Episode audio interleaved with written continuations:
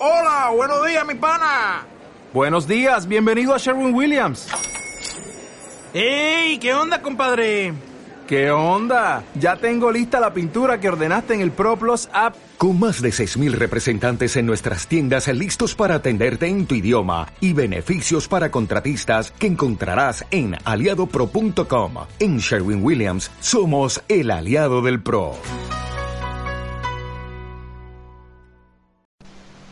Hola gente, bienvenidos todos a un nuevo Politeya. El Politeya que vamos a hacer hoy es para dejar, digamos, constancia como un archivo sonoro que queda ahí para la posteridad de, cómo debería de ser una comisión de garantías de un partido o organización política como, como es Podemos. Eh, estamos en el post Vista Alegre 2, donde los documentos organizativos aprobados, bueno, no solo organizativos, sino el resto de documentos también, que han sido aprobados han sido los del equipo de Pablo Iglesias. Y una, uno de los elementos que más confrontación generó eh, en el poco y rapidísimo debate que nos estuvimos obligados a mantener eh, fue el de la Comisión de Garantías. Fue un elemento muy importante porque en la historia del partido, en la breve historia del joven partido, pues ha habido muchísima, muchísimo conflicto y muchísimas discusiones alrededor de cómo estaba diseñada esa comisión de garantías y cómo funcionaba la comisión de garantías, no solo la estatal, sino también las autonómicas y ahí ha habido pues muchísima polémica. Y bueno, eh, uno de los temas que estaba sobre la mesa era solucionar eso, solucionar eso con, la refundación del partido y que tuviéramos una comisión de garantías pues garantista, y realmente que, realmente cumpliera una función de, pacificar y de, y de, solucionar los conflictos. De una forma imparcial y, con las normas claras para todos. Entonces, bueno, ese elemento ha sido muy importante en, el debate dentro de Podemos y he considerado importante tener también un, documento sonoro, una, charla aquí con un par de, compañeros que, tienen el honor de, y todos tenemos el honor en realidad, de que hayan estado detrás de la concepción y del diseño de la Comisión de Garantías que estaba reflejada en el documento que Profundización Democrática transaccionó con recuperar la ilusión o viceversa. La transacción que estos dos equipos hicimos nosotros como Profundización Democrática y recuperar la ilusión. La comisión de garantías que salió de ahí, yo entiendo que es la que mejor mm, ha sido diseñada hasta el momento para Podemos. Creo que nuestros, nuestros invitados estarán de acuerdo porque ellos han sido los, como digo, los, los padres de la criatura tenemos con nosotros a, Juan Pedro Illanes. ¿Cómo estás, Juan Pedro? Buenas noches, muy bien, Salva, encantado. Un honor, un honor tenerte aquí. Igualmente. Eh, Juan Pedro Illanes, él es diputado de Podemos por Baleares, magistrado en servicios especiales y como anecdotario, pues decir que, Juan Pedro renunció a ser el juez del caso NOS por poder estar eh, desempeñando el cargo político que ahora mismo tiene, ¿no? de diputado de Podemos en Baleares. Efectivamente. Eh, no vamos a hablar de ese caso. Hemos estado hablando un poco fuera en off, pero no es el tema del programa de hoy. Daniel Prado, por otro lado, también nos acompaña Daniel Prado, el que ha sido un honor contar con, él en, Profundización Democrática que se agregó, lo conocimos en la Morada de Madrid y entendimos inmediatamente que era un crack absoluto, eh, entonces inmediatamente le invitamos y él se prestó con muchísima amabilidad a formar parte de nuestro equipo. Daniel Prado, él es ingeniero técnico informático y es ex miembro de la Comisión de Garantías de Podemos Asturias. ¿Cómo estás, Daniel? Bien, bien, Salva. Bueno, muchísimas gracias también por acceder a estar con nosotros. A ti, a ti. Vamos a entrar en materia. Mm, tanto uno como otro, evidentemente Juan Pedro tiene una experiencia enorme en, en, la judicatura y Daniel Prado la experiencia que tenía era la de haber sido miembro, como he dicho, de la Comisión de Garantías de Podemos Asturias. Bueno, ahí yo me gustaría, porque como es una cosa que delegué completamente en ti, Daniel, o sea, nunca he llegado a entender cómo se pergeñó todo esto, ese diseño, pero lo que no vamos a hacer aquí es reproducir la génesis. Lo que vamos a, dejar sobre la mesa son las claves, las claves de esa comisión de garantías y por qué el diseño, que digamos entre los dos fuisteis los padres del diseño, por qué ese diseño es infinitamente superior, y eso evidentemente ya estoy siendo muy subjetivo mis valoraciones, infinitamente superior al que se ha aprobado ahora mismo. ¿no? Hay varias claves, varios aspectos. Si queréis os voy lanzando algunas de las que a lo mejor en su momento fueron las más las que más se disputaban ¿no? en, una de ellas, por ejemplo, sería la forma de designación de los integrantes. Eh, si queréis empezáis por ahí, me hacéis la introducción que queráis para empezar a, discutir sobre la cuestión y lo ampliáis como vosotros queráis. Eh, Juan Pedro, empezamos contigo. Pues mira, fue precisamente uno de los temas eh, en donde mayor debate hubo, ¿no? Efectivamente. Porque fue el tema de, cuántas personas se podían, primero, introducir el sorteo como una forma de, de, composición o de, o de, completar eh, la composición del, del, Comité de Garantías, de la Comisión de Garantías, y en segundo lugar, eh, a cuántas personas afectaba ese sorteo.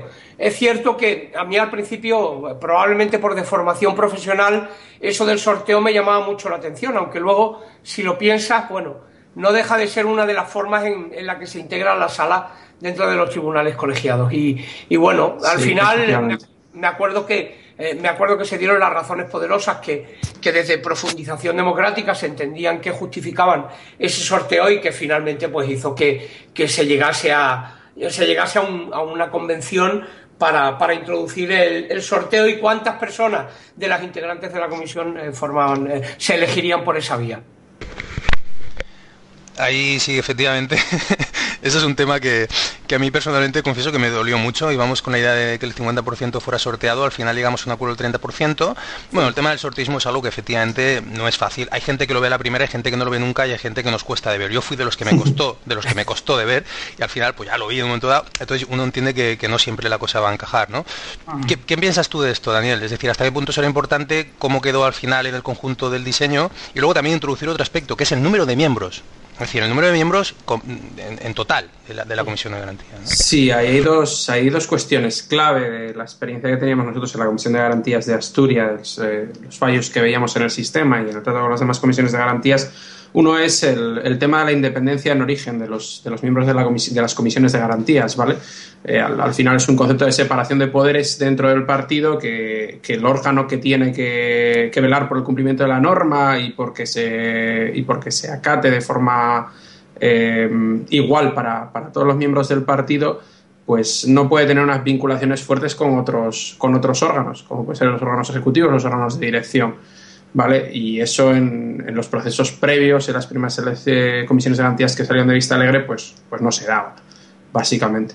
Entonces ahí eh, el tema del sorteo era una manera de garantizar que una parte, o sea, una, de las claves que tienes que, que es una manera de garantizar que una de las partes, eh, una parte importante de la comisión de garantías tenga una independencia clara en origen, o sea, no haya nadie ni que le pueda apoyar haciendo campaña ni, ni nada, porque sencillamente no estamos hablando de un proceso de elección, ¿vale? Eso por, por, un lado. Y luego lo del número de miembros es otra clave, era una cuestión de, de, eficiencia, ¿vale? Al ser un trabajo netamente voluntario en todos sus aspectos, nosotros nos encontrábamos con, con un problema serio con, la, con, el dimensionamiento que tenían las comisiones de garantías actuales y que era imposible para, para mucha gente que, o sea, para la gente que estaba ahí, sobre todo llevando las instrucciones, que son procesos pesados, incluso en algo que no es ni mucho menos como una instrucción judicial, eh, pero claro, eh, la gente tiene sus trabajos, la llevan gente que son abogados, que en, nuestro caso la mayor parte de la gente que se presenta voluntaria, que hay tipo abogado que aquí en Podemos son abogados de lo social, que están llevando causas a lo mejor en ONGs, en otras cosas, ya están muy atareados y eh, no, dan, no dan de sí, sin un turno, sin, una posibilidad de relevo. Entonces ahí el, motivo de ampliar el número de miembros era sobre todo teniendo en cuenta ese carácter voluntario del órgano. Nosotros ahí planteábamos 36 miembros en principio, Daniel. Sí. Y, llegamos a un acuerdo de 20 al final. De 20, sí. Juan Pedro, ¿tú cómo, lo ves? No, no, perfecto. Entre otras cosas porque creo que uno de los grandes problemas que tenía la Comisión de Garantías en Podemos, tal y como estaba configurada, era el problema de, la revisión de, las decisiones. Quiero decir, eh, si la decisión venía de una, de una comisión de garantías autonómica no había problema, pero si la decisión en primera instancia había sido tomada por la propia Comisión de Garantías Nacional, nos encontrábamos con la paradoja de que quien revisaba esa decisión era la propia Comisión de Garantías. Eh, yo no conozco todavía ningún tribunal que revisando sus propias decisiones sea capaz de cambiar, de cambiar, claro, la resolución. Es una cosa muy complicada. Lo de, lo de las 20 personas o las 36 Quiero decir, el, número en el fondo eh, lo que pretendía era garantizar que de ninguna manera ni el instructor, ni los que decidieran en primera instancia, ni los que decidieran por la vía de recurso pudiesen ser las mismas personas porque eso de alguna manera, eh, bueno, pues eh, iba en detrimento de la independencia o de la imparcialidad del órgano de decisión sobre algo tan importante como es el código ético de Podemos y sobre las reclamaciones de, lo, de, la militancia. Por lo tanto, eh, creo que aumentar el número era absolutamente obligatorio. Ahí la, la, que tiene, o sea, ahora mismo es cinco, o sea, son ah, cinco, ¿no? Sí, lo han disminuido. Eran, es, una cosa curiosa, porque realmente el sistema, hay un, hay un, detalle que el sistema de comisiones de garantías que se planteó en vista alegre dentro de lo que cabe es bastante innovador respecto al de otros partidos. Pese que con nuestros últimos documentos se ha ido hacia atrás, o sea, se, se, se, se va a la mitad del número de miembros que tenía originalmente pero originalmente estaba puesto como 5 y 5 suplentes, pero al final los suplentes nunca fueron suplentes. O sea, eran 10 miembros y ya está. Eh, y ahora se ha quedado en 5, tal cual. O sea, se reduce a la mitad. Es una cosa súper curiosa. Y si solo fuese ese el problema. Ya, ya. Me, temo que casi, casi, casi ese es el problema menor. Pero Casi es el problema menor. ¿Cuál es para ti el problema mayor, Juan Pedro? Que la decisión de quién, de qué causa va eh, finalmente incoada a la Comisión de mm. Garantías la tiene el Ejecutivo. Es terrible. Exactamente, es terrible. El, incoar un disciplinario exclusivamente por parte de la Ejecutiva. Esa es una de las críticas mayores que teníamos desde las comisiones de garantías en el estadio anterior, porque se había quedado una cosa de los primeros estatutos que hubo antes de Vista Alegre, el régimen disciplinario no se cambió. Y en la transposición se había quedado ahí que era el Consejo de Coordinación el que incoaba. Pero como a la Comisión de Garantías se le concedía la facultad de decidir cualquier conflicto de intereses dentro de los estatutos, ¿vale? En las primeras reuniones de comisiones de garantías se había llegado a una, a una interpretación tácita que decía que, bueno, que si el Ejecutivo se negaba a incoar algo que nosotros viésemos realmente serio, eh, considerábamos que había una discusión entre órganos, como teníamos que resolver nosotros, resolvíamos nosotros y tirábamos para adelante. Porque para evitar que el Ejecutivo fuese el que tuviese que ser incoado y no se fuese a incoar a sí mismo.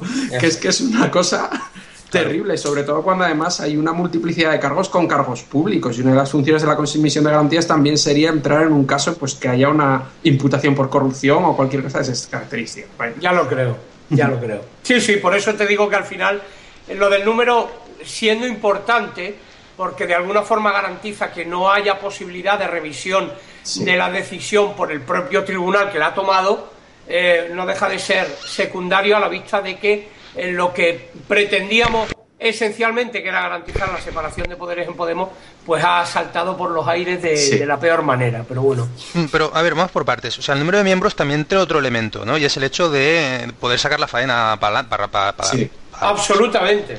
O sea, ese es un tema, es decir, hay no sé cuántos mil expedientes ahí pendientes que, claro, tú piensas, cinco personas que, como decía antes Daniel, mmm, decir, están haciendo un trabajo voluntario y no remunerado, pues oye, lo lógico es que la cosa se acumule, entonces, que menos que poner 36. Yo recuerdo que decías 36 y la, gente, la peña te ponía una cara de, ¿pero qué dices? ¡Qué loco! bueno, es, que, es que los 36 no tienen por qué estar todo el día, sino que tú puedes formar equipos y además a lo mejor que puedan vayan rotando, pero tú los tienes en la órbita del trabajo ese, ¿no? Sin duda. Incluso es que podrías decir 64 y no pasaría tampoco nada. No, no, ya lo creo que no. No, ahí lo mayor que, sí que entró en el, en el, debate por parte de tal era para las decisiones plenarias, pero efectivamente es, eh, yo lo que decía y lo que planteábamos nosotros era, a ver, se pueden formar como se forman salas en los tribunales, o sea, se, forman partes especializadas y ya está. O sea, de hecho, era lo, las comisiones de garantías anteriores, en los reglamentos estaba previsto. Lo que pasa es que, claro, al final la sala, o sea, la, parte especializada son dos personas y encima hay más carga de trabajo de una cosa y de otra, y entre seis, pues o repartes, o, o sea, o no, puedes andar diciendo, no, yo solo me encargo de este tema. O sea, sí. Yo creo que realmente, bueno, eh, quiero decir, esto forma parte de todo lo que vamos a ir examinando porque, porque hay mil problemas más, pero eh, yo creo que en el fondo eh, bueno, pues una apuesta claramente, una, una clara apuesta por, eh, por dejar em, prácticamente sin condiciones de funcionar a la Comisión de Garantías. Y creo que eso nos debería preocupar. Sí, se deja En, situación de colapso perpetuo. Absoluto. Luego, luego hay otro elemento que, que le habéis pasado un poco por encima, bueno, no, lo habéis explicado bien, pero que yo quiero recalcar, y era la innovación de hacer una comisión de garantías federal, es decir, una ah. comisión de garantías, es decir, una última instancia que estuviera conformada por, no sé si en nuestro documento transaccionado decíamos 3 de estatal y 17, uno por cada comunidad autónoma, si no recuerdo ah, mal. Sí, al final quedó así. Quedó así. tal cual como llevamos nosotros la propuesta. Y esta Comisión de Garantías Federal sería como la última instancia de apelación para aquellos casos que efectivamente no, eh, o sea, que digamos que son temas estatales. Como decía antes Juan Pedro, tienes que tener otra instancia distinta. Si tú tienes un problema el que lo llevas a, una autonómica, no pasa nada, la, apelación será la estatal. Pero si vas a la estatal, la apelación tiene que ser otra. Entonces, e, esa, comisión de garantías federal hacía dos funciones. Una, la de, de última instancia de apelación y la de unificación de doctrina, que también tiene su importancia ese aspecto. Y eso era una innovación que los anticapitalistas, es decir, Podemos en Movimiento, también tenían, pero con una pequeñita cosa y es que la mitad de sus integrantes era, eran de estatal, es decir, no eran 3 y 17, sino que no recuerdo ahora cómo eran, pero a lo mejor eran 10 y 10. 10, 10 y 17. 10 y 17. Ah, 10 y 17. Bueno, pero le daban ahí un peso estatal que quizá era discutible, pero bien, en cualquier caso también lo llevaban y esa era una innovación importante. Eso en el documento que tenemos ahora mismo, si lo tengo, eh, no lo tenemos. No, no, no, el documento mantiene la estructura que tenía antes con estatal apelándose a sí misma y además siendo cinco miembros, como dice Yanes, que básicamente cuatro llevan un proceso es imposible que quienes revisen sean distintos. Sean distintos. Es imposible. O sea, eso es el ya, rollo de, ya nos lo... pasaba a nosotros en las autonómicas siendo seis que decíamos es que en cuanto uno se abstiene porque conoce a alguien del proceso no podemos eh, que esa es otra ¿eh? o sea como se te abstengan dos miembros no puedes no puedes llevar no puedes llevar un, caso no es que yo conozco a una de las partes no es que ya está o sea no puede seguir de todas formas eh, Daniel reconoce conmigo que eso ya se nos convierte en un problema menor desde el momento en que El, filtro, lo hace la comisión ejecutiva. Quiero decir, el, comité. Está claro que lo gordo, lo gordo es eso. Eh, desde ese momento, en el fondo, todos los demás problemas son problemas menores. lamentablemente, se convierten en problemas menores. Incluso, eh, quiero decir, se había se había estudiado bueno pues un sistema de recusación y de abstención digamos que efectivo para para impedir este tipo de cosas. Pero bueno, ahora mismo, en el fondo, insisto, es un problema menor. Mm, ¿Eso estaba, en, eso estaba incluido en, la transacción nuestra? Sí, era, esa era una aportación que llevaba eh, recuperar la ilusión, que a mí me había gustado mucho, el, tema de que hubiese una posibilidad de acusaciones. Nosotros no lo habíamos planteado desde Asturias. Es verdad que porque en la práctica nuestra casi en el pleno recusábamos, o sea, nos absteníamos con bastante eh, criterio, ¿vale? Pero, pero sí que la posibilidad era muy interesante, la verdad.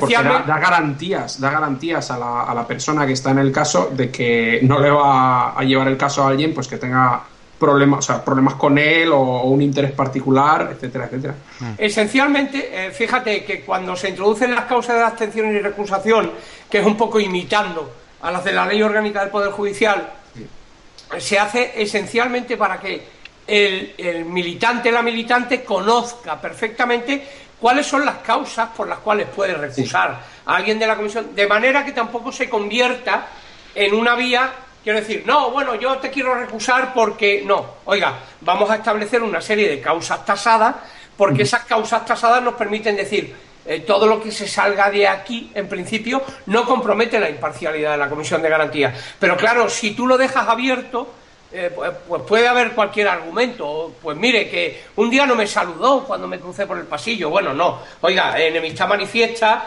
o amistad íntima, o haber conocido extraprocesalmente el asunto, eh, era, un poco, era un poco dar seguridad jurídica. Porque el, enumerar las causas de abstención y recusación lo que da es seguridad jurídica ante quien eh, a favor de quien bueno pide la actuación de la comisión de garantía. Mm. Luego ahí habéis comentado antes la, noción de separación de poderes. Yo recuerdo que cuando me Alegre 1, en el, hace tres años, el momento de la fundación del partido, profundización, o, digamos, cuando Podemos tomó la forma partido, eh, recuerdo que, mm, que, profundización democrática planteábamos la, noción de, separar una especie de poder legislativo de un, de un poder eh, ejecutivo.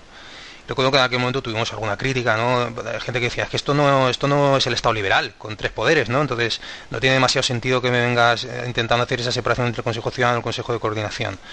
De hecho, en recuperar la ilusión dimos un salto adelante y yo entiendo que, yo creo que cuando hicimos esa transacción con recuperar la ilusión, evolucionamos en profundización democrática. Es decir, esa transacción estuvo muy bien. Hay gente que piensa que es que esa transacción se basó simplemente en que profundización democrática cedió eh, con respecto a sus ansias democratistas exacerbadas, y no es así. Es decir, hay unas cosas en que, en que el documento mejoró mucho. Es decir, ha estado muy interesante ¿eh? esa transacción que se hizo. Yo creo que quedará ahí y será siempre una referencia, y quizá en los modelos autonómicos también vaya a serlo. ¿Y por qué digo esto? Porque entendimos que, con, el Consejo de Coordinación y el Consejo Ciudadano se tenía que entender en bloque como un ejecutivo, no teníamos que intentar separar eso. Y en todo caso, crear una nueva obra ciudadana como si fuera eh, para hacer una especie de papel, que tampoco habría que entrar mucho a matizar, pero una especie de papel de legislativo, más que legislar, lo que hacía era deliberar y proponer, ¿no? Pero sí que tenía un poco esa, esa, esa noción de un parlamento donde se delibera y se proponen cosas. ¿Por qué os digo, hago toda esta introducción? Porque hasta qué punto podemos considerar un partido, su estructura interna, como una especie de, aunque sea pseudo, Estado liberal en el cual la separación de esos poderes eh, puede llegar a ser fundamental. Esta es una pregunta un poco abstracta que os hago, pero a ver si la concretáis y cómo os parece esto, Juan Pedro.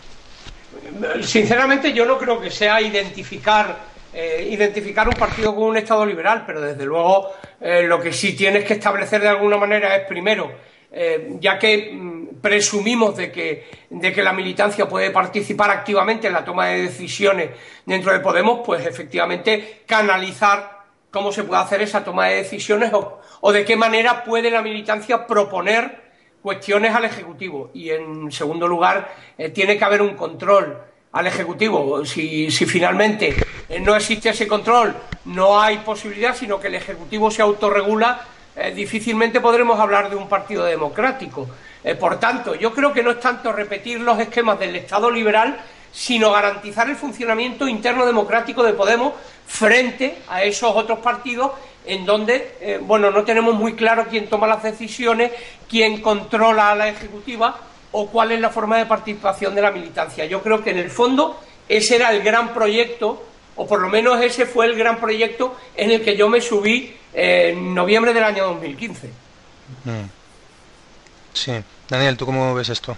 Pues más o menos lo mismo. A mí me hace gracia lo del tema. Esto es el Estado liberal. Siempre se utilizan palabras, ¿no? Cuando, y sobre todo en ciertos contextos que, que tienen una carga para intentar denostar. Eh, yo digo que frente al tema del Estado liberal lo que estamos hablando es de democracia y precisamente la democracia ya no en el Estado liberal, sino te vas al origen de la democracia, lo que lleva es una separación de competencias en muchísimos órganos para evitar una concentración de poder, para permitir que haya una participación real. Si hay una concentración de poder, si el poder está en una parte y no hay manera de incidir en eso, pues al final eh, no tienes ningún tipo de participación, no tienes ningún tipo de democracia. Como decía Yanes, yo me subí a un proyecto que venía de, una, de, un referente previo, que era el 15M, en el cual hay una, un grito por la democracia, por una mayor democratización, por una mayor participación.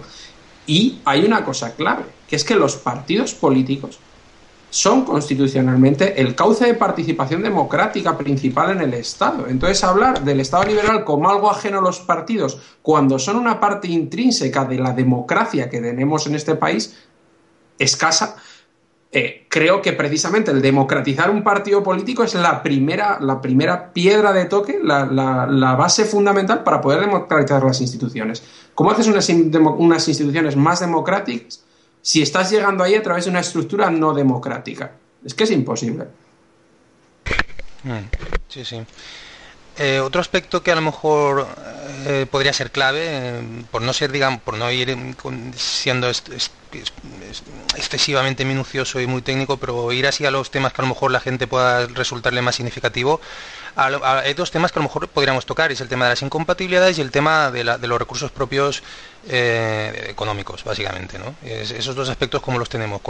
¿Cuál, preferís entrar? Daniel, dime cuál preferís entrar ahora, ¿incompatibilidades o el tema del presupuesto? Yo creo que podemos hablar de presupuesto porque incompatibilidades es incidir un poco sobre, sobre lo que ya hemos estado hablando. Al final es un tema de independencia, más que en origen durante el, el, eh, periodo. Pero, pero, había, también había, ciertos matices ahí, ¿no? Es decir, que alguien que estuviera en la Comisión de Garantías luego no podía ser contratada por el partido durante un tiempo. Es decir, había, había algunos detalles ahí que, que, eran dignos a lo mejor de ser nombrados, ¿no? Sí, sí, sí, sí, sí que los hay. O sea, pero al final el tema de las incompatibilidades, yo, yo fundamento todo en principios básicos y en, qué problemas resuelven, ¿no? El tema de las incompatibilidades no deja de ser una solución a un problema de, con respecto a la independencia, en este caso a los conflictos de intereses, ¿no? Pues que una persona que tiene que velar por el cumplimiento de las normas principalmente porque donde más, donde más grave puede ser el incumplimiento es por parte de los cargos o por parte de los cargos públicos, puede a su vez ser cargo o cargo público, o sea, parte de los órganos a los que tiene que vigilar, de los órganos o de las responsabilidades a las que tiene que vigilar, plantea un conflicto de intereses. Y el tema de la contratación, pues es, es algo evidente, ¿no? O sea, si a mí me contrata el órgano al que tengo que vigilar o al que en un momento dado tengo que parar los pies si está incumpliendo con el código ético, eh, yo tengo un conflicto de intereses a la hora de, participar en eso.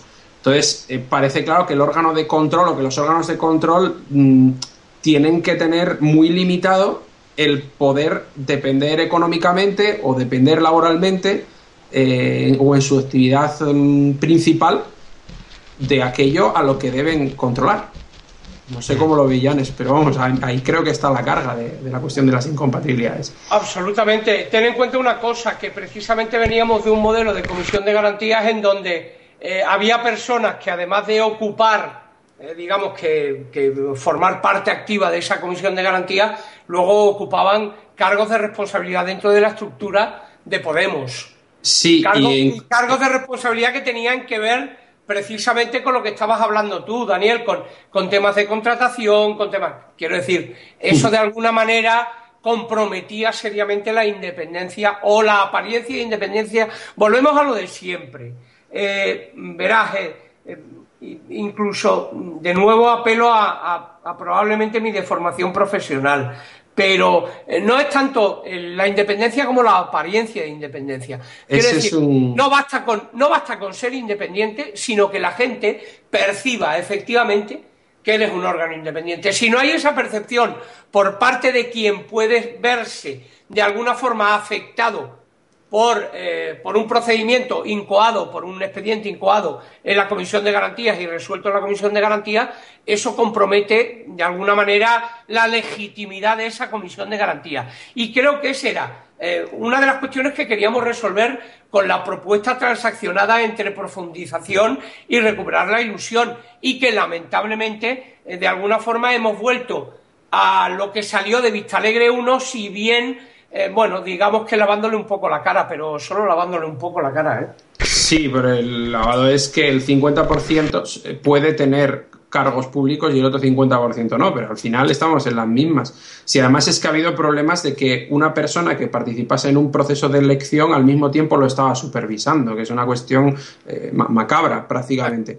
por lo que tú dices, o sea, es que da igual. Eh, de hecho, nosotros en la Comisión de Garantías yo, por ejemplo, todos los casos que llegaban de Gijón, porque yo estaba muy implicado en Gijón, automáticamente me abstenía y dices, joder, no, no hace falta, no hace. No, no, no, no. Es por ese criterio que tú dices. Digo, no, no, yo no quiero ni atisbo de duda ni atisbo de duda sobre lo que salga de aquí, porque es fundamental para que la gente recurra y pueda confiar y aceptar y acatar las, resoluciones de este órgano, que es que es básico en un órgano de estas características.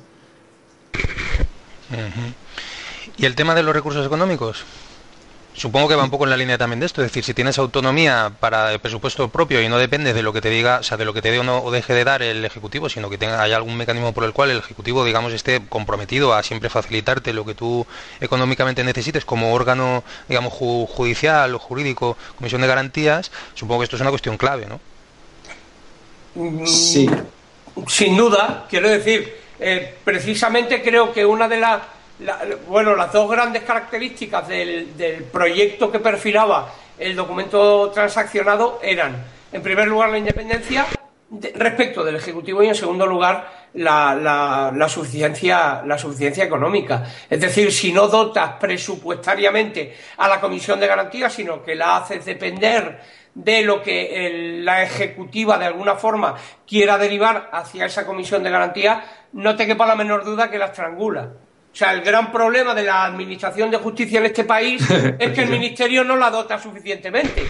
Por lo tanto, de esa manera, de alguna, de alguna forma, controlan los tiempos, controlan, eh, bueno, controlan las decisiones de alguna manera y cómo se tramitan los procedimientos, hasta el punto de que te permite eh, em, alterar o modificar la ley de enjuiciamiento criminal estoy hablando del tema general, en, tu propia, en tu propia conveniencia, ¿no? El 324, la reducción del tiempo para los procedimientos. Claro, ¿qué es lo que hago? Yo que soy el que te tiene que dotar presupuestariamente, eh, bueno, pues te estrangulo Con lo cual, si no hay independencia, no solo de la Ejecutiva, sino además independencia económica, la Comisión de Garantías está llamada de nuevo, de nuevo, a depender absolutamente de una decisión graciosa de, la Comisión o del Comité de Coordinación eh, que de alguna manera, bueno, pues la, bueno, no la inutiliza, pero sí que de alguna manera, bueno, la paraliza. sí, la paraliza o supone una traba importante a su funcionamiento. Sí, yo ahí nosotros teníamos esa experiencia también, o sea, junto al dimensionamiento y el trabajo voluntario nos encontrábamos con que a pesar de decir que íbamos sobrecargados, pues para la Comisión de Garantías, y, eso en Asturias que teníamos eh, un ejecutivo que no nos machacaba, o sea, y que, y que respondía cuando, cuando le, le señalábamos ciertas cuestiones, ¿no? pero aún así las prioridades del Ejecutivo son unas y cuando tú vas diciendo, oiga, yo necesito de nada, es que hay otras cosas más urgentes. Y al final resulta que tú tienes presupuesto cero, o sea, efectivamente, ¿no? En estatal pasa además, pues que en su momento tenían personal técnico contratado, que por ejemplo es una manera de sacar pues el tema de las instrucciones, toda la parte que es de requerir a la gente, o sea, las partes pruebas, etcétera, pues no las tiene por qué hacer necesariamente el instructor voluntario, pero si tienes una persona, un administrativo, puede llevar toda esa parte, ¿no? Eh, y en estatal tenía una persona contratada y yo recuerdo que hay un momento que de hecho era contacto nuestro de las comisiones de garantías autonómicas y hay un momento en que sin avisar ni nada, pues la despiden y además sin decisión de la comisión de garantías mediante. Con lo cual queda ahí todo en un limbo, ¿no? O sea, todo, todo el trabajo documental que lleva esa persona, eh, los contactos que las comisiones de garantías autonómicas tenían a través de ella, se sigue mandando ese correo hasta que nos damos cuenta de que ya nadie lo responde. O sea, es un, es un despropósito si no hay esa, esos recursos propios. En este aspecto, ¿cómo está el modelo aprobado? Pues igual que estaba. La Comisión de Garantías sigue teniendo una facultad eh, que tenía, que es muy graciosa, ¿no? Los estatutos te dice que puede requerir al Ejecutivo básicamente cualquier recurso que necesite para, para sus funciones y lo tiene que, proporcionar. Pero claro, al final el Ejecutivo lo lleva a una reunión lo aprueba o no lo aprueba. Y como decía yo, ¿qué hace la Comisión de Garantías ante una denegación de una, de una partida presupuestaria indispensable para llevar sus funciones? ¿Abre un disciplinario el Ejecutivo? Ahora ya ni siquiera puede. No, porque es el Ejecutivo el único que tiene la iniciativa para abrir disciplinarios. Claro, exacto. es, mm, muy bien, los estatutos pone que se lo tienen que conceder y si no lo hace, ¿Cuál, es el mecanismo? claro, estás jodido, o sea, estás vendido completamente. Claro, en nuestro documento, cuanto menos, el presupuesto lo establecía la Comisión de Garantías y si el Ejecutivo no lo aprobaba, podía ser sometido a la Asamblea, ¿sabes? Entonces, mm, hay un mecanismo ahí de, de desatasque. Claro. Yo no sé si estoy apuntando a las cosas mejor más o más interesantes. Si hay algo que os, parezca, digamos, perentorio y, vamos, crucial, lo decís. Hay, hay otro aspecto que, es el de la mediación en conflictos leves, que no sé si ahí hablamos de mediación, de arbitraje, etcétera. ¿no? Hay, había alguna confusión de concepto. No sé, no sé si era en el documento de, Pablo Iglesias o en, el, o en el de recuperar la ilusión antes de nuestra transacción, Daniel, eso cómo estaba. Y luego la importancia de esto y por qué es importante. Sí, eh, sí, había una confusión de... Es, habitual, ¿eh? O sea, hay dos mecanismos extrajudiciales de resolución de, conflictos eh, principales, que son la mediación y el arbitraje, que tienen eh, conceptos de la resolución del conflicto muy diferentes, pero que no, sobre todo en España, no se acostumbra a usar, la mediación no es, no es algo que, que haya mucha costumbre de uso y muchas veces se confunde con el arbitraje. Y realmente, pues en, la primera, en el primer documento sí que había una cuestión de que se hablaba de mediación, pero luego se ponía que la decisión del árbitro era vinculante a las partes, ¿vale? Eso es un problema porque precisamente los, eh, la mediación es interesante en un partido político porque la mayor parte de conflictos que se dan, los leves sobre todo, que luego si no se resuelven pueden acabar en una comisión de garantías saturándola, son conflictos de convivencia. O sea, al final eh, estás hablando de gente que va a seguir teniendo que ocupar el mismo espacio. Y ahí la mediación es precisamente el, suele ser la vía más eficaz de resolución de conflictos extrajudicial porque las partes no se someten a un tercero.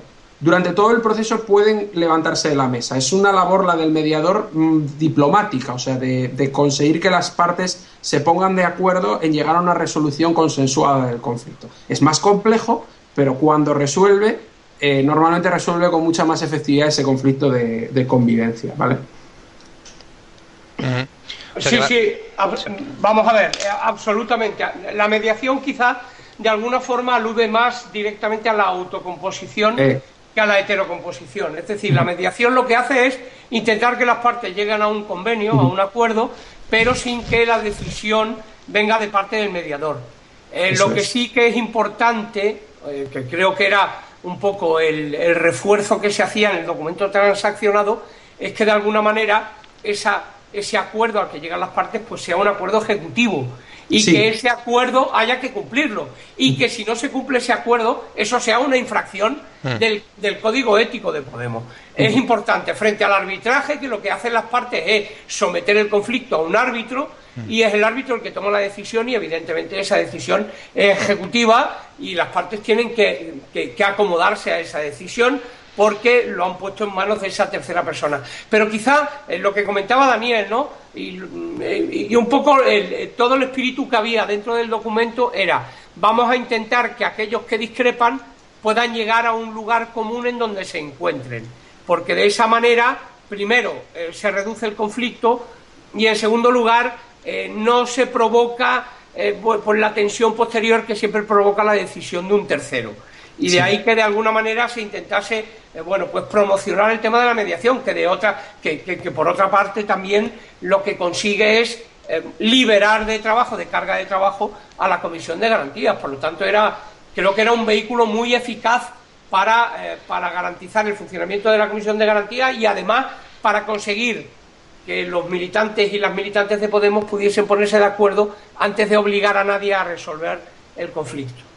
Sí, básicamente mejoraba, para, para mí mejoraba la convivencia, porque al final un órgano garantista, un órgano de garantías, es un órgano de último recurso que tendría que ser para resolver cosas casi taxativas, o sea, y te llegaban, o sea, nos saturaban con un montón de conflictos menores que al final se enquistaban porque no nadie los intentaba resolver en primer lugar y, y generaba una tensión interna del partido, se genera una tensión interna del partido muy grande que la Comisión de Garantías igual no era el mejor órgano para resolver. De ahí la mediación.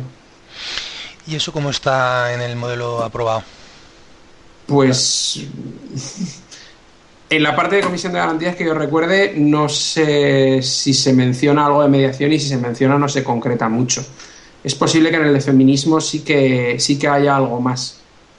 Mm. Yo sinceramente, sinceramente lo desconozco absolutamente, eh, Salva. No tengo ni la más remota idea porque, porque creo que eh, de alguna manera eh, la concentración de esfuerzo y de energía previa a Vista Alegre era para confeccionar algo, algo que fuera verdaderamente interesante. Y la verdad es que no repasé si efectivamente en el, en el documento de Podemos para Todas había mención expresa de la mediación como medio de resolución de los conflictos internos de Podemos. No, pero si eso fue una locura, Juan Pedro. Es decir, yo, o sea, el tema de la, de la Comisión de Garantías no tengo ni idea.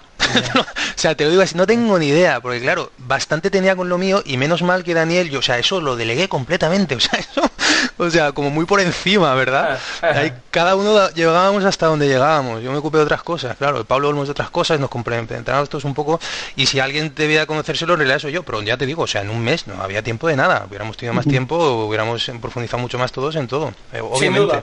Sin duda, Lo que pasa es que yo, yo, lo preguntaba más que nada a Daniel, porque yo sí que sé que él es un máquina y que más o menos lo tiene más localizado.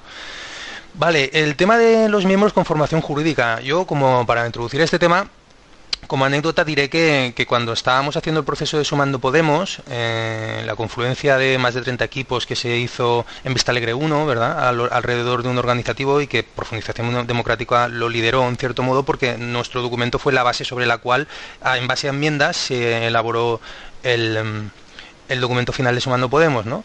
Yo recuerdo que en aquel proceso hubo un momento que, el compañero Jacinto Morano, Tito, él es jurista y, y dijo, y además era de, no recuerdo exactamente Daniel, era de, de, la Comisión Jurídica, no me acuerdo ahora, ¿no? Algo de jurídico, siempre ha estado metido en eso.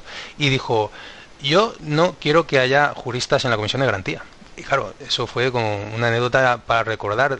Y de hecho, en el documento organizativo de Podemos en Movimiento, la Comisión de Garantías creo que no lleva juristas. ¿Me equivoco? No, no, no la lleva. Y, en su momento hablamos brevemente con ellos. De hecho, yo hablé con Tito y demás y era algo reacio a, llevarlas. Yo expliqué mis motivos Y, sí que es verdad que, dijo, bueno, podría ser un, número de ellos, eh, sí que podría aceptar un número de ellos, no, no muy alto. Pero que puede, parecer a primeras muy chocante, pero para que alguien como Tito eso lo defienda, ahí tiene que haber un argumento muy bueno. ¿eh? Es decir, ¿cómo veis esto? Es decir, ¿cuántos miembros tienen que tener formación jurídica? ¿Todos? ¿Algunos? ¿Ninguno? ¿Por qué? Juan Pedro. Mm, bueno, yo sinceramente eh, reconozco que no, que no hice una reflexión profunda acerca de este tema. Yo creo que la presencia de juristas es interesante.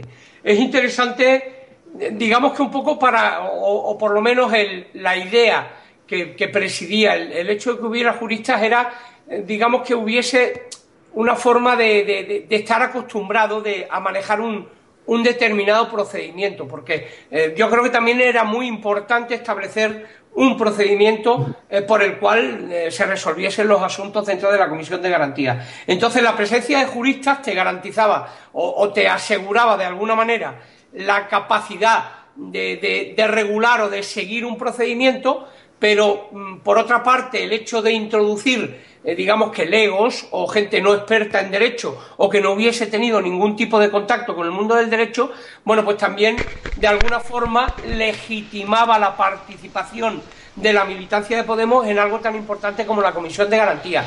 Y yo creo que el balancing, en este caso, el, conseguir un balance entre juristas y no juristas, de alguna forma eh, dotaba de, digamos que dotaba de perfección técnica a lo que se estaba proponiendo. Y en el fondo yo creo que no era más que eso, no era, no era una forma de garantizar la pureza jurídica de la Comisión de Garantía, sino de alguna manera de, em, de facilitar la ordenación del trabajo.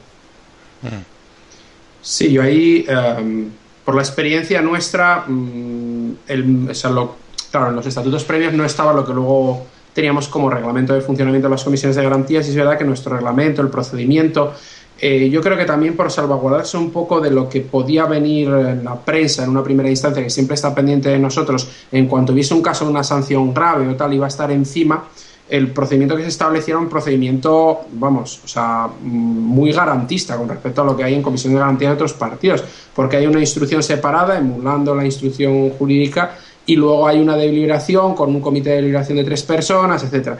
Y al final yo creo que el tema de los juristas era sobre todo precisamente por esa fase de instrucción, por ciertas cuestiones como el tema de, de la protección de datos, eh, que, estás trabajando con datos sensibles, y porque luego he hecho los estatutos, aparte de la norma del código ético y, el documento organizativo, dicen que la Comisión de Garantías debe resolver en base a los principios fundamentales de derechos y al, y al ordenamiento jurídico, ¿no? y teniendo en cuenta el ordenamiento jurídico más que nada por no tener una resolución que vaya contraria a la propia ley.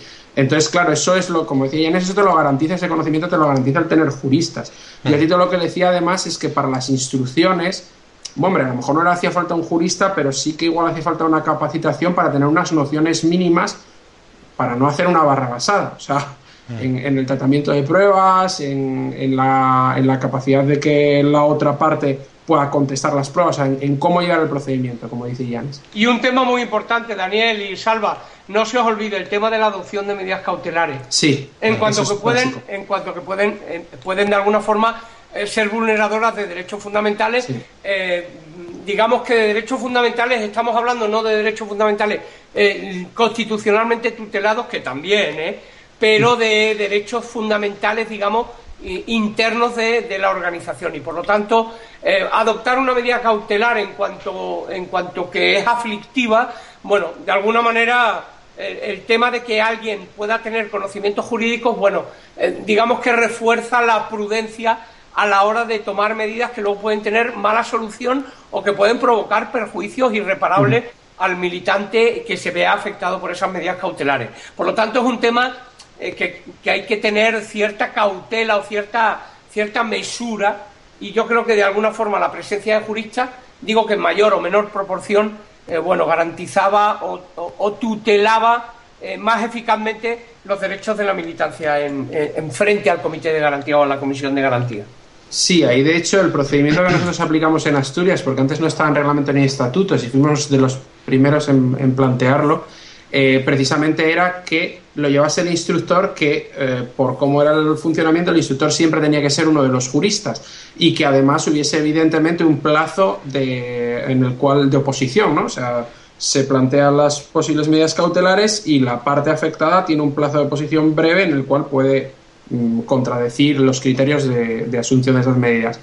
A lo cual, por cierto, me recuerda una de las cosas terribles de los dictámenes de la Comisión de Garantías Estatal previos a Vista Alegre y que se mantiene en el documento ganador, que era eh, rompiendo el consenso previo que había de que las comisiones de garantías pusiésemos las medidas cautelares, el decir que es la parte, el, el órgano incoador, que era el Consejo de Coordinación, quien las podía poner y además unilateralmente. Y eso se conserva.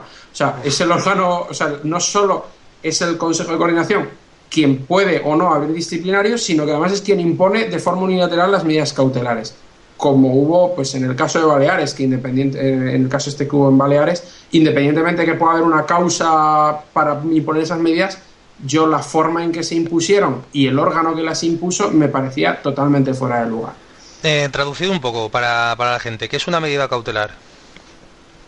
Bueno, eh, eh, en, en, esencia es la posibilidad de anticipar de alguna manera la resolución que finalmente va a tomar la Comisión de Garantías para de, eh, de alguna para evitar forma, un prejuicio del bien protegido. Para, para evitar un perjuicio o para, sí, al bien jurídico protegido, digamos, o para evitar un perjuicio a la organización. Es decir, un ejemplo, un ejemplo, ejemplo, Baleares, Baleares, el tema de sí la presidenta del Parlamento, de la ex presidenta del Parlamento y de la otra diputada que fueron expulsadas del grupo parlamentario. En este caso, ante la posibilidad de que estas dos personas siguiesen hablando y actuando en nombre de Podemos, cuando se entendía que había, se había cometido una falta muy grave de, de, del código ético de Podemos, bueno, pues la adopción de la medida cautelar fue la, eh, la separación temporal, la suspensión temporal como militante de, ambas personas, de, de Monse Seija y de, y de Chelo Huerta. ¿Para qué? Pues para evitar que de alguna manera con sus decisiones o con sus declaraciones pudiesen implicar a Podemos en, en, en algo, por ejemplo, eh, pongo un ejemplo muy claro, hubo eh, por lo menos hasta dos ocasiones, eh, creo que fue Monse Seijas y en una ocasión Chelo Huerta, en donde votaron en sintonía con el Partido Popular. Con lo cual, de alguna manera, era que Podemos o que parte de Podemos votaba en sintonía con el Partido Popular. Sí, Entonces, además una figura representativa, porque era claro, presidenta de la Cámara. O sea. Era la, la, segunda autoridad de la comunidad autónoma. Sí, Entonces, en casos menores también se entiende bastante bien. Nosotros hemos tenido alguno con conflictos físicos en el cual pues hemos tenido que evitar eh, que una persona participase en, en, actos de campaña porque había habido un una presunta agresión y, y, podía volverse a repetir incidentes, ¿no? Y otro caso, y otro caso que, que, que es muy, muy clarificador era el caso de incumplimientos por parte de gestores de cuentas de redes sociales de, de Podemos o de, o de, un círculo, en el cual la medida cautelar es retirarle el control de esas cuentas para evitar que se siga produciendo o que pueda seguir produciéndose un mal uso de las mismas. ¿no? Exacto, exacto. Entonces, las medidas cautelares en el modelo este, eh, o sea, en el modelo aprobado, eh, ¿las impone el, el Ejecutivo? Sí. vale. vale. Ahí está, está claro. Eh, bien, al, ¿alguna cosa importante que, que consideres que no hayamos hablado todavía, Juan Pedro? No, no, sinceramente creo que estamos tocando todos los temas interesantes. Eh, bueno, se intentó hacer un procedimiento, digamos que lo más parecido a, a, no al procedimiento judicial, pero sí a un procedimiento garantista, teniendo en cuenta además que se, eh, que se de alguna forma se le daba mucha importancia a la figura del instructor o instructora, que yo creo que era un tema muy interesante, incluso sí. eh, reduciendo la capacidad o la posibilidad de, re, de, de, de, recurrir a algunas de sus decisiones precisamente para darle eficacia, eh, porque eh, si estableces plazos muy largos y, y la posibilidad de recurrir eh, cuantas decisiones tome el instructor y el órgano instructor, realmente lo que hace es dificultar enormemente la evolución del procedimiento. Y creo que, creo que había, se había configurado un, sistema bastante interesante, que lamentablemente, bueno, pues no va a tener ninguna plasmación en la realidad. Y, me temo, me temo, en esto Daniel me puede corregir si me equivoco, pero me temo que no hay ninguna regulación específica de procedimiento en el documento ganador, el del documento de Podemos para Todas, por lo tanto, esto es un poco a la buena. No, a la no, no lo hay. Claro. no lo hay y además hay una cosa clave ahí, ahí ya que lo tocas que nosotros planteamos desde Asturias y se incluyó en nuestra parte que es el cómo se aprueba el reglamento de la Comisión de Garantías. Nosotros planteábamos que el reglamento, precisamente como regula procedimiento y regula los plazos, eh, incide directamente en los derechos de los inscritos. Entonces planteamos que era importante que ese reglamento en última instancia pudiese ser reclamada su aprobación por parte de la Asamblea, o sea, de los propios inscritos ya que les afectaba en sus derechos y eso no, no, no está así. Eh, en este caso, el reglamento, eh, creo recordar, lo sigue aprobando el Consejo Ciudadano, el reglamento de la Comisión de Garantías, o sea, el Ejecutivo, una vez más. Con lo cual, pues. Pues nada. En fin, eso, pues nada. Pues nada. A, su imagen y semejanza, pues ya está. Sí, sí, sí. lo que a mí me convenga y como a mí me convenga, en fin. Claro, el tema ahí parece que, que el problema a ver, eh, de Vista Alegre, o sea, de, los, de los documentos, del documento organizativo de Vista Alegre 1, una de las cosas que se decía era que era más grave lo que no ponía que lo que ponía, es decir, todo lo que no podía, o sea, no, como no ponía prácticamente nada, entonces, bueno, o sea, había muchas cosas que dejaba fuera. Pasa un poco lo mismo con el, con el modelo de comisión de garantías aprobado eh, ahora en Vista Alegre 2. Es, que es el mismo, es que es el mismo y retocando cosas y retocando cosas para quitar, para quitar miembros. Otra cosa que no hemos tocado, porque claro, la dábamos por hecho todos porque era una cuestión consolidada en Vista Alegre 1, que es la capacidad de actuación de oficio de la comisión de garantías. como pasa en derecho penal, el, juez si ve, si él es testigo directo del delito, tiene que actuar, o sea, está dentro de su código deontológico, aunque sea algo que es muy raro que pase pero esa posibilidad de, que el, Poder Judicial intervenga directamente cuando el resto no lo están haciendo, normalmente porque es el resto el que está cometiendo la, falta, ¿vale? Eh, se la cargan. O sea, la Comisión de Garantías ya no puede actuar de oficio en ningún caso. No. O sea, en, lo aprobado, ¿vale? Y, como tú dices, eh, todo lo que hay, o sea, se mantiene la indefinición de vista alegre uno en lo que, generaba problemas y en el resto se reducen cosas de las comisiones de garantía. Es una cosa súper curiosa. Cuando hablábamos al principio de todo este debate que hubo, e, es, que, parecía que había un consenso base en que las comisiones de garantías necesitaban una revisión a, a una mayor independencia, a mayores recursos y tal, pues se aprueban unos documentos que van justo en el sentido contrario. Claro, ahí, bueno, no sé si hay algún elemento más que queráis sacar, que consideréis importante o hemos picoteado todo lo importante. Juan Yo creo que hemos ido eh, picoteando todo, o sea, todo lo importante. Yo creo que hemos sido exhaustivos ¿eh? en, examinar primero los problemas que se nos pueden plantear y las buenas soluciones que tenía el documento que habíamos transaccionado, pero bueno.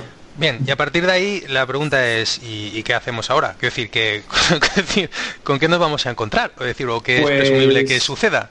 Pues mira, nos encontramos con cosas muy curiosas. Yo, de hecho, hace poco me consultaron de distintas vías por un caso de, violencia machista que había habido y tal, de oye, ¿cómo llevamos esto a la Comisión de Garantías y demás?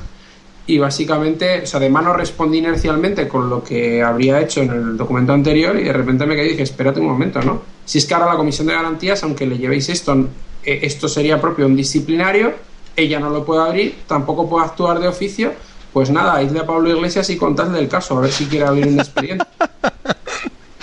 Nos podemos encontrar con que hay una indefensión, o sea, con que puede haber bullying, o con que puede haber eh, una serie de malas prácticas y que no realmente no hay un órgano efectivo al que poder recurrir.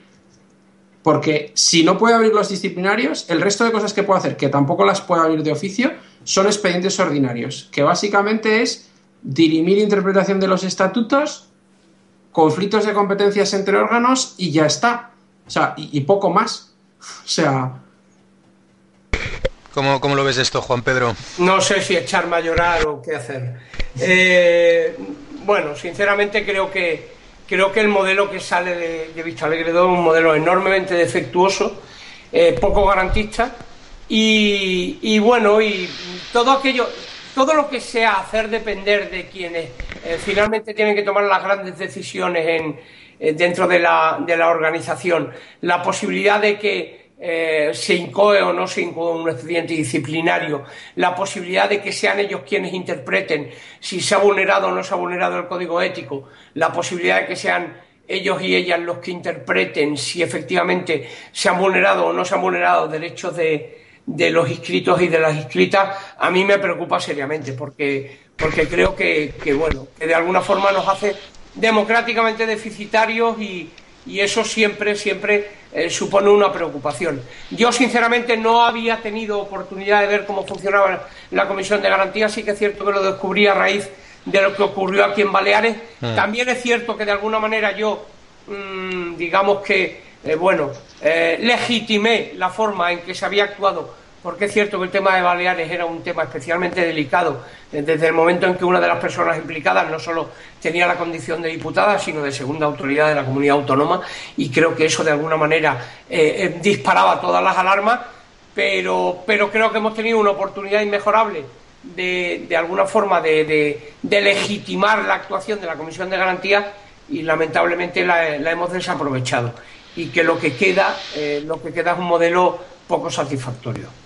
Sí, yo además añado la fase bonus, ¿no? Porque de hecho eh, en el documento que llevábamos no es solo el tema del control último, eh, del, dictaminar si se cumple, si hay un incumplimiento de normas o el tema sancionador, sino que, incluso en el tema de transparencia o de, o de auditoría de cuentas eh, se sigue dependiendo, o sea, los, órganos que lo llevan siguen dependiendo del Ejecutivo.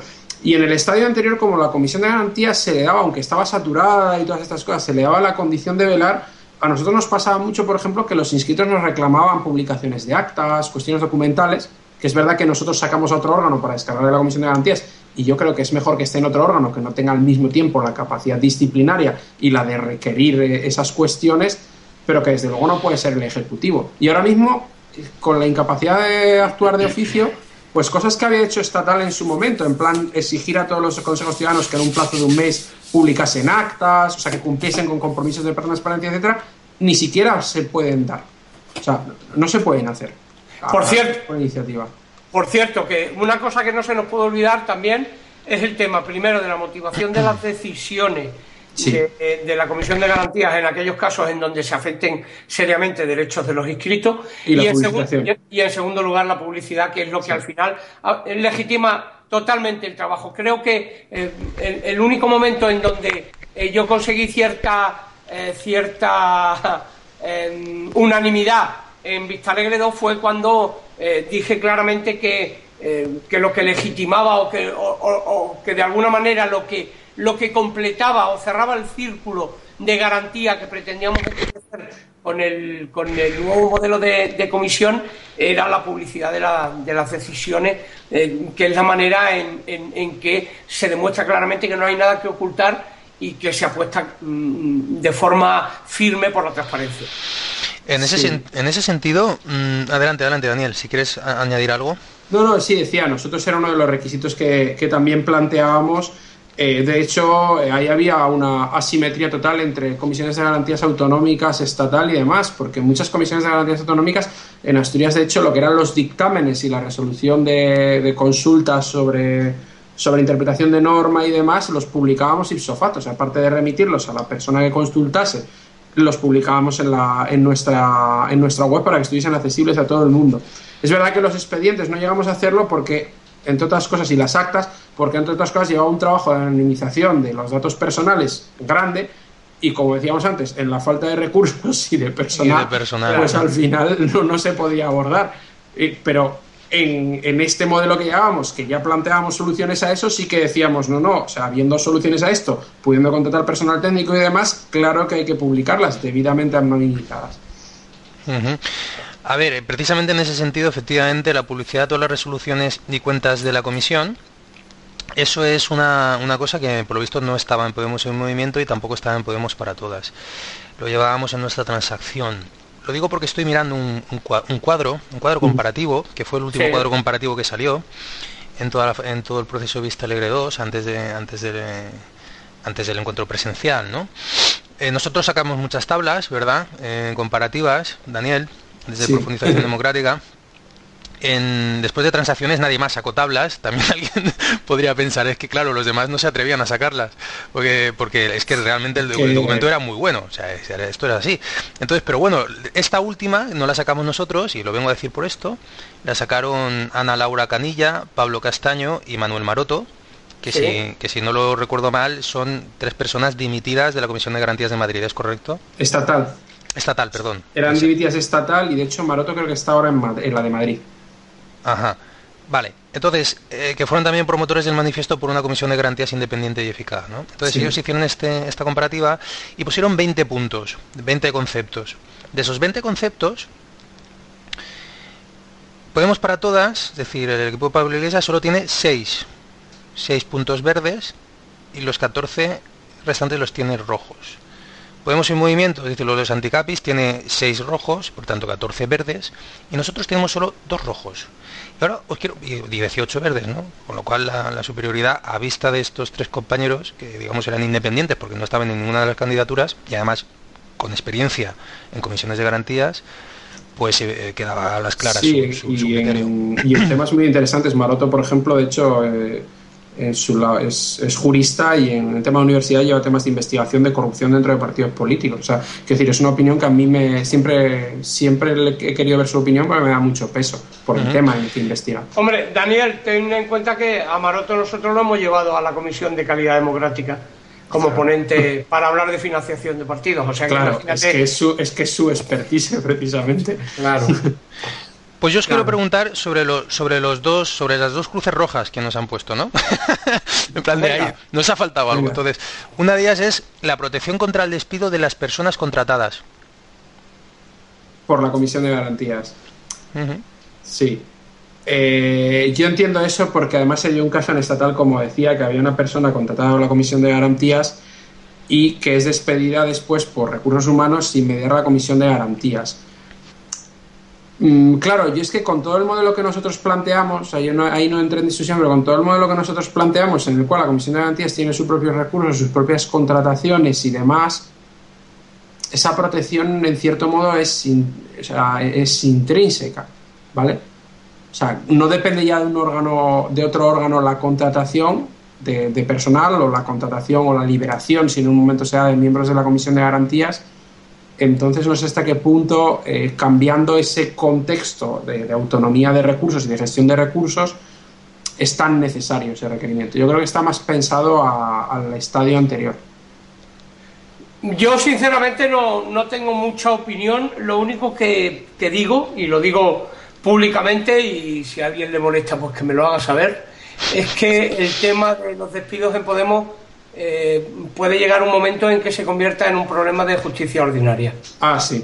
Y las contrataciones, ¿eh? Es que ah, la forma de contratación ahora mismo y los despidos en Podemos, yo lo he mirado varias veces y a mí me ha cabreado muchas veces, sobre todo en un partido que se supone que defiende derechos laborales y otras cuestiones. Exacto. Mm. Derechos laborales de los demás. Claro. ¿Eh? Yo, yo es un tema que como Comisión de Garantías hecho en Asturias les pedí saber cómo estaban los estados de contratación, les pedimos verlo y, ver qué presupuesto había y qué se estaba pagando y en qué condiciones se estaba contratando, porque a mí es una cosa que me preocupaba. O sea, y, a nivel estatal he visto procesos de contratación que, digo, a ver, eh, la transparencia aquí y, y luego los despidos, pues, en fin, ha habido casos que, bueno, pues que quede ahí como, como asignatura pendiente, ¿no? Sí, ya lo creo, ya lo creo. Y, es una cosa muy seria, ¿eh? porque al final resulta que estamos eh, movilizándonos para, para evitar que se hagan mangas y capirotes en, en empresas grandes, pequeñas, medianas y que se respeten los derechos de los trabajadores y a lo mejor tendríamos que hacer una introspección Mm. En Podemos para, para, ver qué nos está pasando. deberíamos, es que va más allá. deberíamos de ser modélicos, evidentemente. Va, más allá porque aparte de los derechos laborales es lo que implica también, porque quien, es un, quien tiene un puesto técnico, pero depende de las veleidades de su jefe, el mantenerlo o no, al final está en un clientelismo. O sea, está, o sea, su opinión queda subrogada a no violentar la, la de la persona que le ha contratado. Absolutamente. y eso en un partido político donde la opinión, la libertad de opinión política es crucial y sobre todo en las personas que generan que conforman la estructura de ese partido, o sea, aparte del problema laboral, genera otro problema más de, de, irnos a la estructura clásica en la cual el que se mueve no, se, no sale en la foto y el, y el que está contratado por el partido es un esclavo a órdenes de quien contrata. O sea, eso es muy terrible. Vale, el otro punto eh, rojo que teníamos es la elaboración de informes periódicos. Ah, por cierto, evidentemente la protección contra el despido de las personas contratadas no lo cumplíamos nosotros, pero tampoco los otros. No, no, no, lo cumplía nadie. Y este otro punto tampoco lo cumplía nadie, que era el segundo único rojo que nosotros teníamos de los 20, era la elaboración de informes periódicos de actividad. ¿Cómo lo veis? Bueno, no, me parece bien, quiero decir, eh, pues mira, si no se cumplió eh, yo creo que, sería interesante que regularmente la Comisión de Garantías pudiese hacer un resumen del número de asuntos ingresados, el número de asuntos resueltos, eh, cuáles a través de la mediación, cuáles a través de decisiones de los órganos eh, o, de, de, las comisiones de garantías autonómicos. No me parece mal.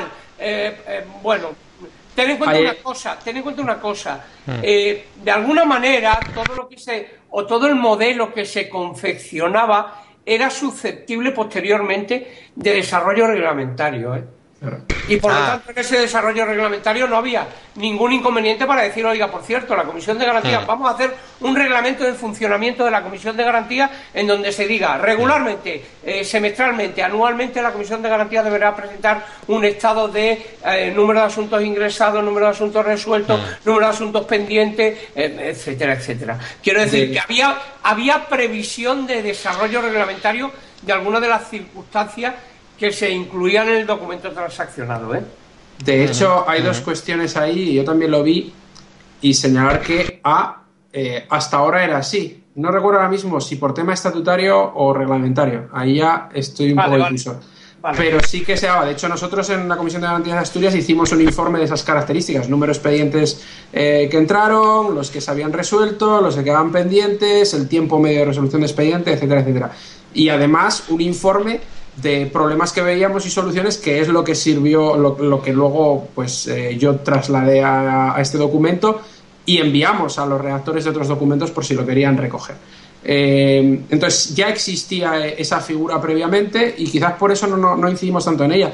Pero sí que hay un punto interesante que eh, en el, o sea, nosotros planteábamos que era que la Comisión de Garantías mm, pudiese participar en reuniones del órgano ejecutivo eh, para trasladar eh, su problemática, o sea, para dar, para dar informe de cómo estaba el funcionamiento de la misma y para trasladar su problemática y hubiese un diálogo entre órganos. Y si no recuerdo mal, en el documento aprobado sí que se recoge que haya dos representantes con voz en el Consejo Ciudadano Estatal de la Comisión de Garantías.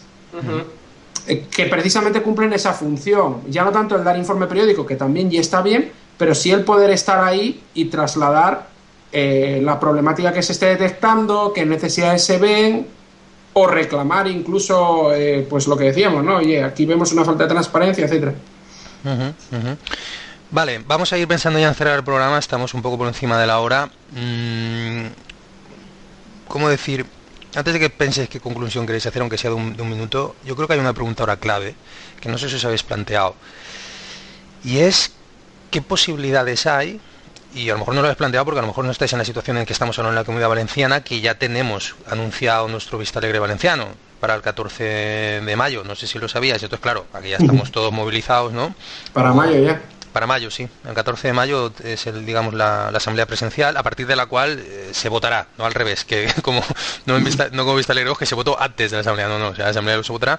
Entonces, claro, mm, la pregunta que os hago es ya no solo si sería deseable, sino es posible, es decir, hay margen estatutario jurídico para que el modelo de comisión de garantías de la transacción entre recuperar la ilusión y profundización democrática se pueda aprobar como documento organizativo autonómico?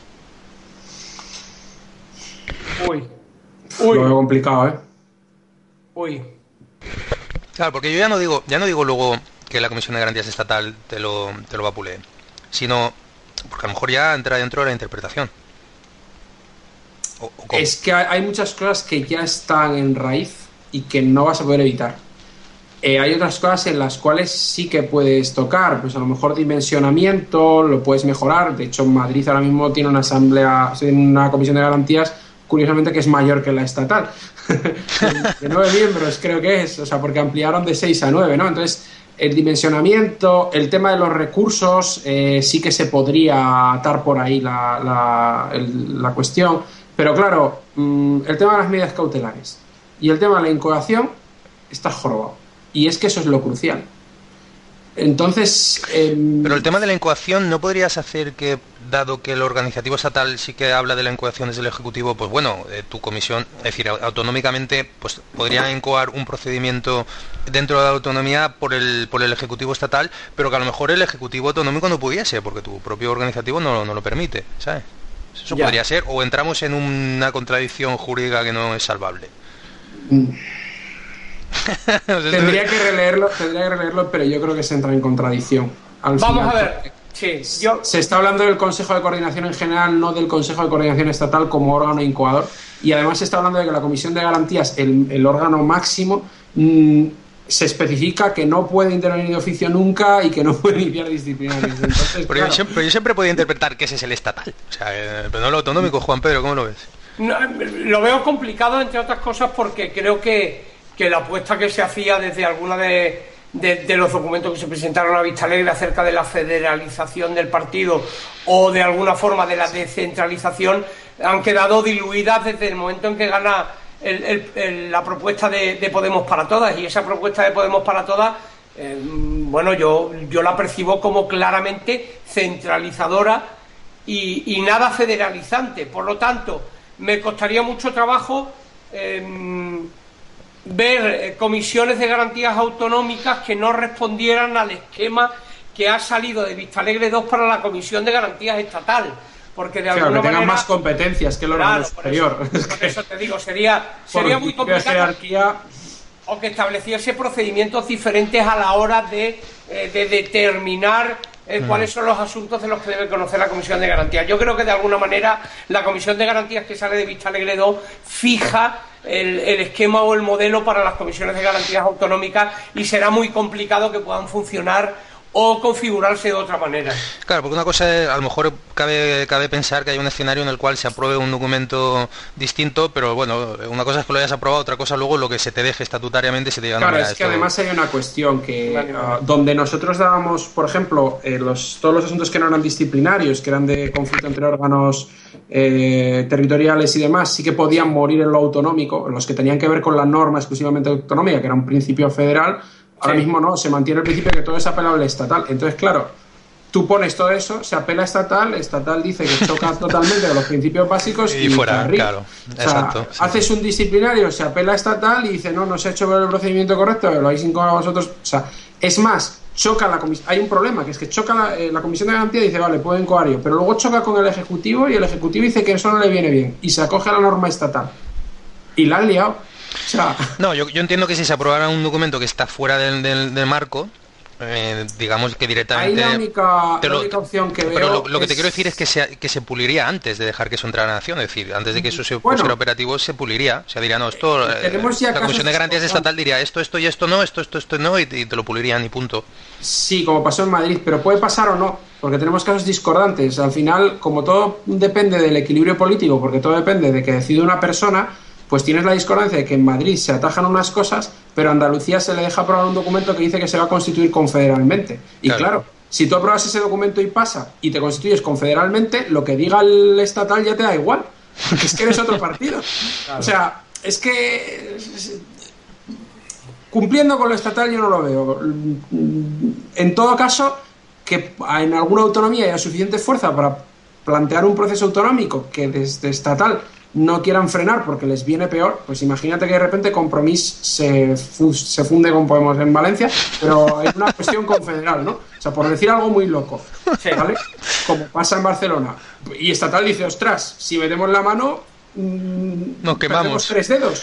Claro. A la es que... que tiren. Entonces ahí sí que puedes hacer lo que quieras, por, porque estás en, otro escenario. O sea, porque no eres Podemos, sino que eres algo confederado a Podemos. En el fondo, pero dando eso, en el, fondo, Daniel, lo que estás planteando es que en Vista Alegre 2 se nos quedaron muchas cosas por el camino sí. y se nos quedaron muchos debates importantes para, la organización para, para resolver. Y que creo que concentramos la atención en el puro liderazgo. Y al final esto nos plantea pues todos estos problemas que nos estamos encontrando. Pero pero me temo que, que de alguna manera eh, bueno hemos hecho un proceso de madrileñización, centralización de, de involución estructural, de hecho. Absolutamente. Yo creo que sí. Lamentablemente creo que sí. Y yo no estuve en Vista Alegre 1, pero conociendo cómo funcionaba la organización antes de Vista Alegre 2, creo que hemos involucionado en la cuestión organizativa y también en la comisión de garantías, sin duda. Mm, bueno, pues lo tomo como tu conclusión letal, Juan Pedro. Lo siento.